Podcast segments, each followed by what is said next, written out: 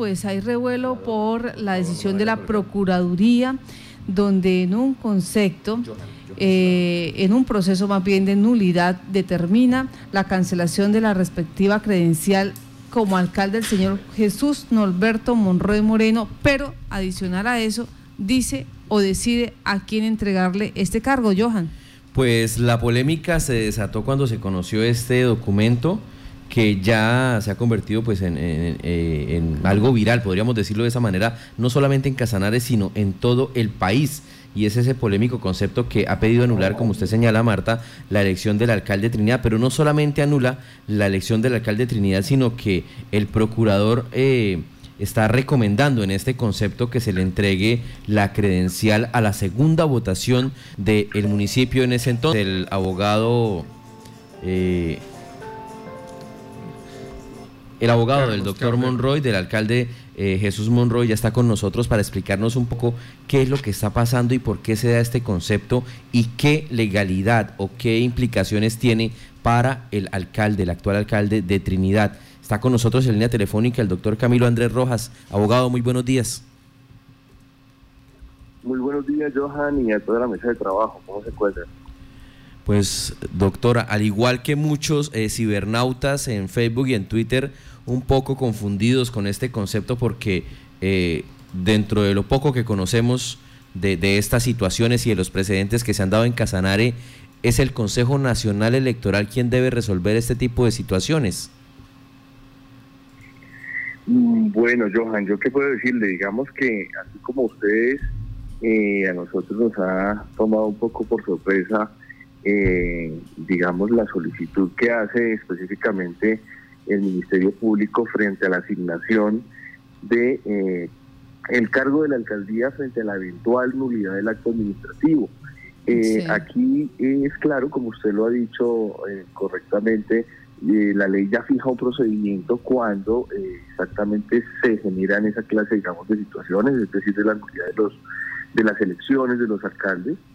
Eh, y pues, digamos, eh, hay que decir también que el, procurador es autónomo en dar su concepto, eso es un concepto, no es una decisión, simplemente en este caso la magistrada evaluará el, sustento y, la argumentación jurídica que ha tenido el Ministerio Público así como lo que hemos tenido nosotros, eh, eh, es decir, las partes, tanto el demandante como el demandado, cuando presentamos nuestros alegatos de conclusión para adoptar una decisión. Eso no quiere decir que la decisión tenga que estar, digamos, alineada eh, con el Ministerio Público o con el demandante o con el demandado, simplemente esas son unas posiciones que cada uno de los intervinientes y partes da eh, y la magistrada va a, tomar la decisión finalmente. Pero pues sí no deja de ser extraño eh, el tema de la solicitud puntual que hace el señor procurador de que se eh, designe como alcalde entonces a la segunda persona en votación, porque si usted puede ver, bueno, no sé si ustedes tengan acceso al expediente o hayan tenido conocimiento de la demanda, pero es exactamente la misma pretensión de la demanda. Permítame, es que quería preguntarle, o sea, quería que nos, regalar, nos contextualizara esa partecita. Listo, tenemos eh, la referencia que es una nulidad electoral. Está cursando, suponemos, en el Tribunal Administrativo de Casanare.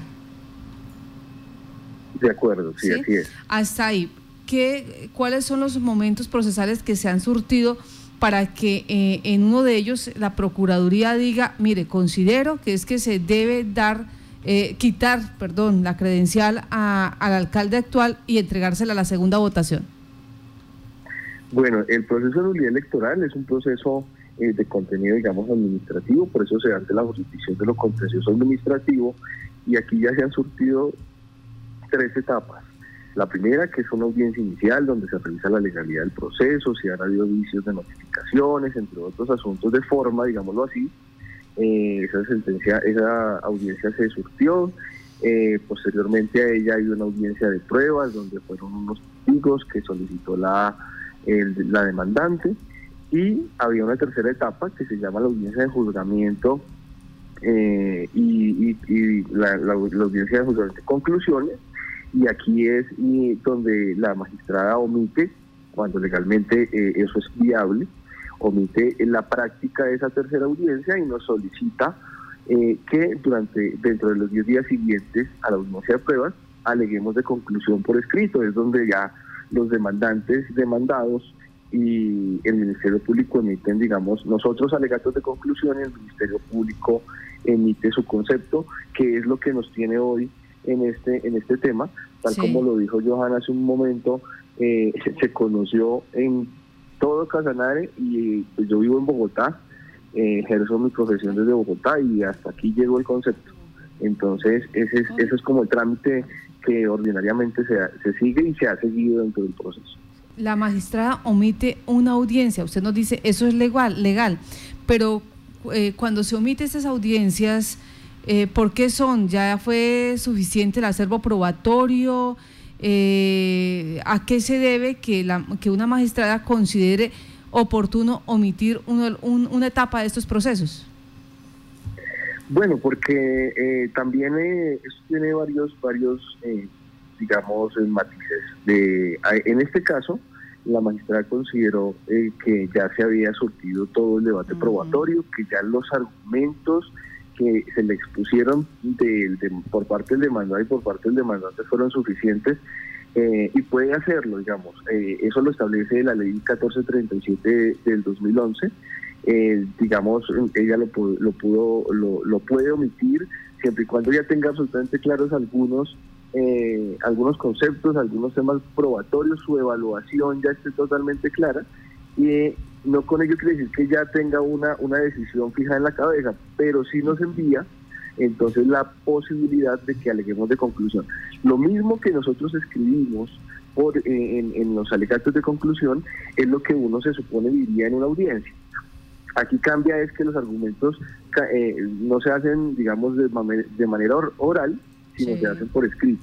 Pero ahí yo no le veo ningún, ninguna ninguna irregularidad o ah. absolutamente nada. Es un, es un trámite legal, es un trámite válido y que se da en la mayoría, digamos, de los procesos hoy en día también por economía procesal era para llegar aquí a esta parte. En los alegatos de conclusiones donde la Procuraduría en este proceso de nulidad electoral es donde presenta este concepto. Así es, correcto. Eh, es, es, ya la oportunidad que él tiene para dar su concepto general del proceso. Se supone que también ya el Ministerio Público debió haber evaluado todas las pruebas, debió haber evaluado la demanda, la contestación de la demanda y emite su concepto final, digámoslo así. ¿Nos recuerda qué procurador es el que hace esto? Es el procurador 53 eh, judicial 2 eh, para lo administrativo allá en, en Sí, ya. Procurador 53, Judicial 2. Abogado, ¿hay precedentes de esta situación, de un caso que se haya dado de manera similar en el país? Mire, dentro de mi experiencia eh, como abogado litigante, eh, la verdad nunca lo había visto, nunca lo había visto, he consultado con varios colegas el tema, en, personas expertas en temas de derecho electoral, eh, acá digamos en, Bogotá con ex magistrados del Consejo Nacional Electoral, la verdad esto no, no tiene precedentes conocidos, por lo menos de mi parte, traté sí de, averiguar si esto había pasado antes, pero, pero no, que yo sepa no. Eh, esto, esto es algo bien novedoso y es permitido, está dentro de las facultades y los alcances de la Procuraduría extender este tipo eh, de recomendaciones, sugerencias y conceptos? Bueno, yo mm, yo tengo una un criterio, digamos, eh, diferente frente, obviamente frente a la posición del ministerio, pero eh, el, el, la gente del ministerio público es autónomo, que lo puede hacer, sí, de hecho lo hizo, eh, pero que esté de acuerdo con la ley es lo que lo que habría digamos habría el debate. Eh, eh, la cosa es aquí que, que pues es la magistrada finalmente la que evaluará tanto nuestras posiciones como las del ministerio público y pues adoptará su decisión también dentro de su independencia como como magistrada como juez no es que sea digamos eh, indebido que, el señor eh, procurador emita ese concepto siempre y cuando tenga los argumentos legales. En mi concepto, obviamente el concepto de la defensa, eh, no, no, no, no, lo consideramos como ajustado a, derecho, pero pues eso lo valorará la magistrada en su momento cuando adopte la decisión.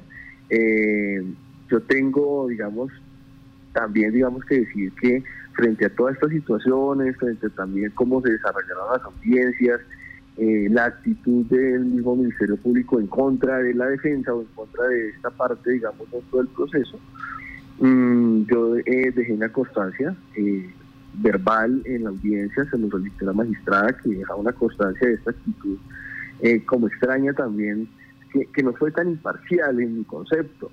Eh, y pues eso me abocó a que el día de hoy yo eh, tenga, digamos, o haya tenido que presentar una recusación en contra del señor procurador ante el Procurador General de la Nación.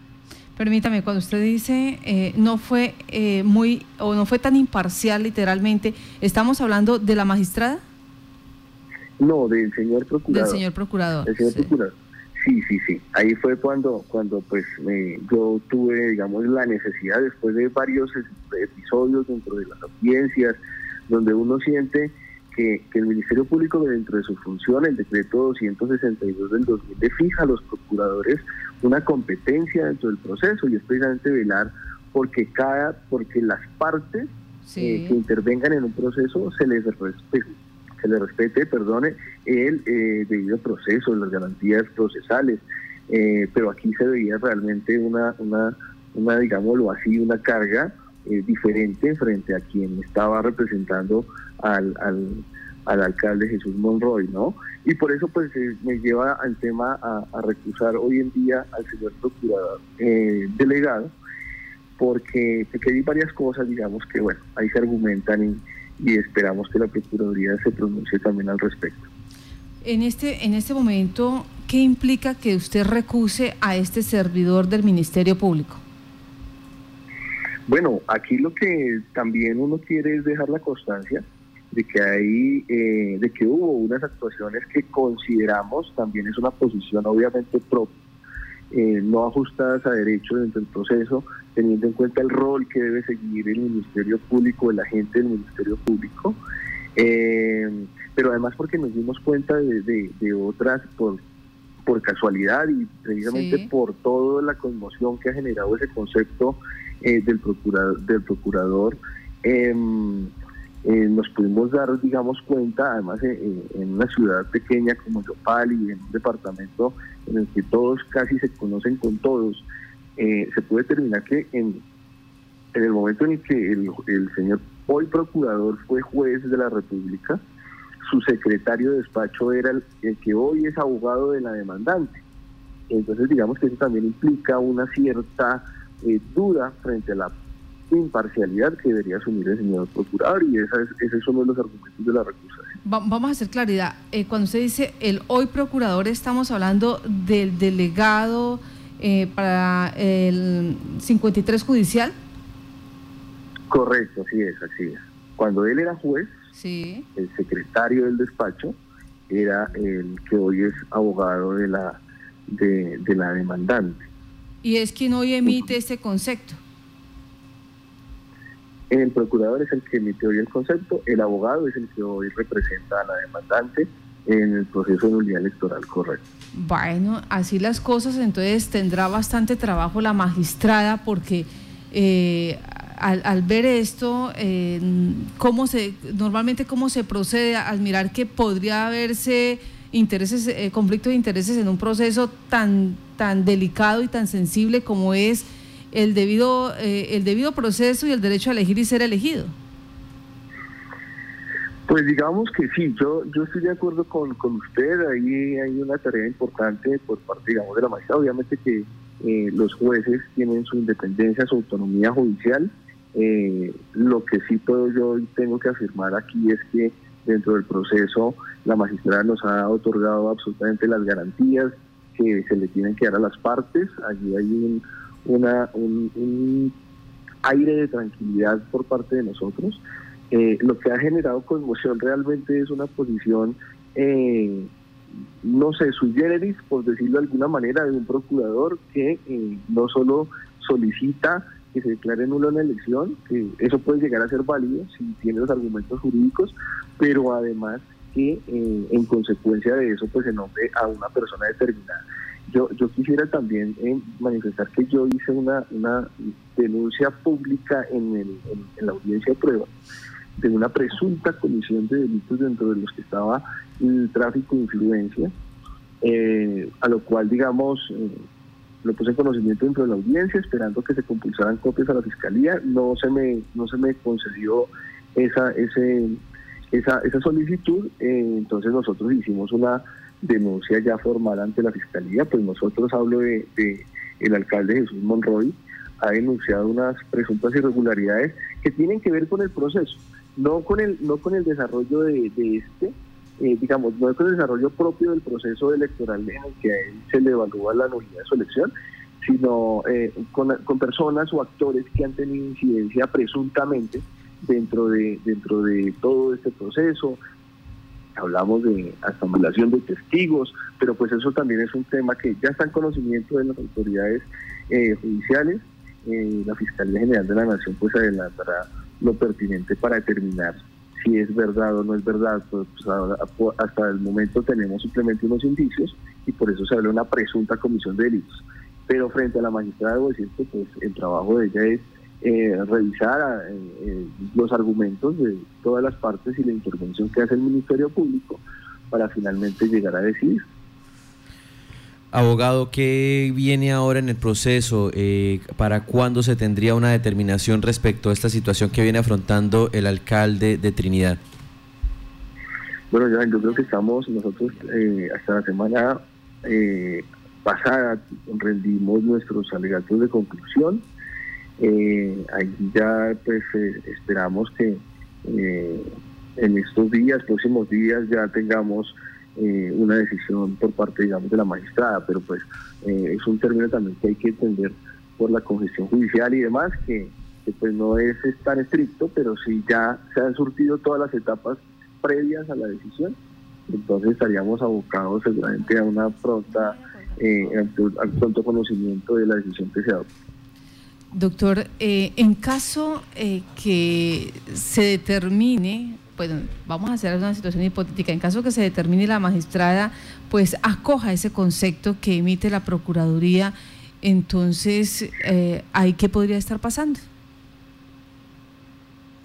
Bueno, aquí este es un proceso que lamentablemente el estatuto procesal y de lo contencioso administrativo eh, eh, nos, nos limita un poco a quienes eh, somos demandados, en este caso el alcalde Jesús Monroy, porque sea en, una, en única instancia.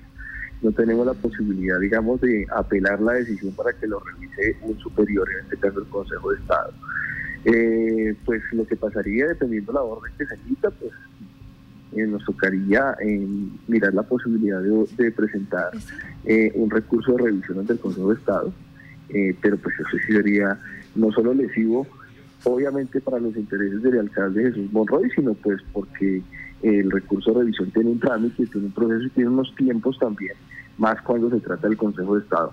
Pero, pero bueno, pues ahí eh, la verdad no estamos pensando tampoco en ese escenario, estamos esperando que se decida, eh, confiados simplemente en nuestros argumentos. Creemos que están absolutamente claros desde la misma contestación de la demanda y pues eh, ya eh, restaría solo esperar que, cuál es la decisión final. Pues doctor, muchas gracias por explicar lo que está pasando en esta eh, demanda de nulidad que va en contra del alcalde de Trinidad y todo lo que se ha manejado a, a, través de este proceso donde ustedes pues van a recusar hoy al procurador 53 judicial porque adicional a, la situación de tráfico de influencias, presuntamente también hay conflicto de intereses y estaría en juego el derecho de todos los triniteños cuando eligieron a su alcalde. Pues muchas gracias, que tenga buen día. Bueno, a ustedes muchas gracias, un saludo especial a todos los oyentes eh, y habitantes del departamento de Casanare, tierra que ha aprendido a querer bastante en los últimos años y bueno, les deseo feliz día y muchas gracias por, por su llamada.